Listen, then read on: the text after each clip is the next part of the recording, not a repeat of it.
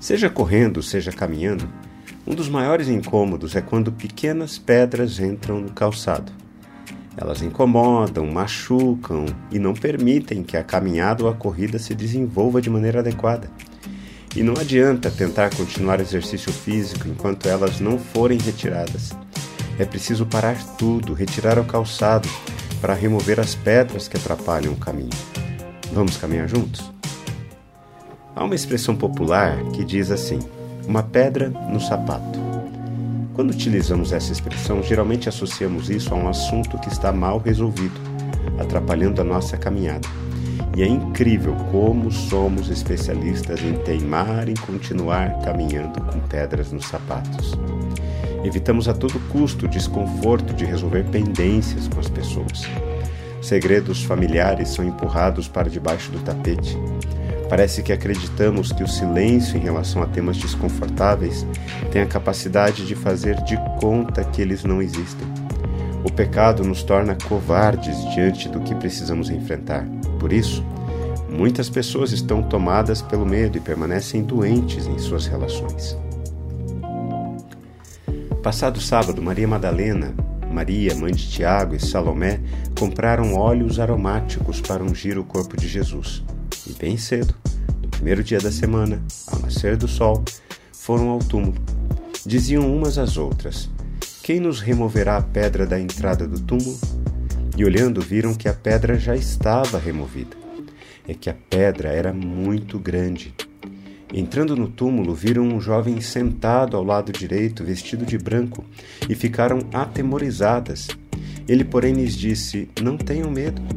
Vocês procuram Jesus, o Nazareno, que foi crucificado. Ele ressuscitou, não está aqui. Vejam o lugar onde o tinham colocado. Mas vão e digam aos discípulos dele e a Pedro que ele vai adiante de vocês para Galiléia. Lá vocês o verão e como ele disse.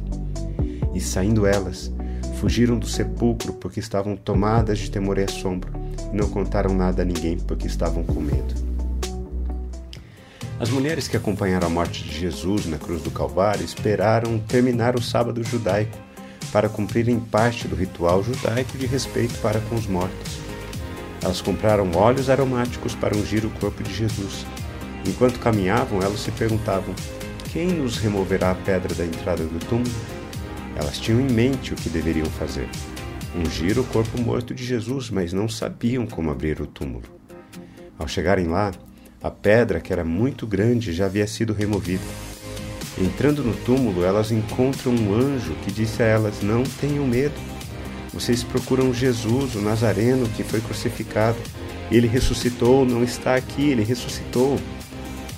A ressurreição de Jesus nos ensina que Deus remove as pedras. Muitas vezes sabemos o que devemos fazer, mas para fazermos isso, precisamos que pedras sejam removidas. E Deus ainda remove pedras em nossas vidas para fazermos o que precisamos fazer.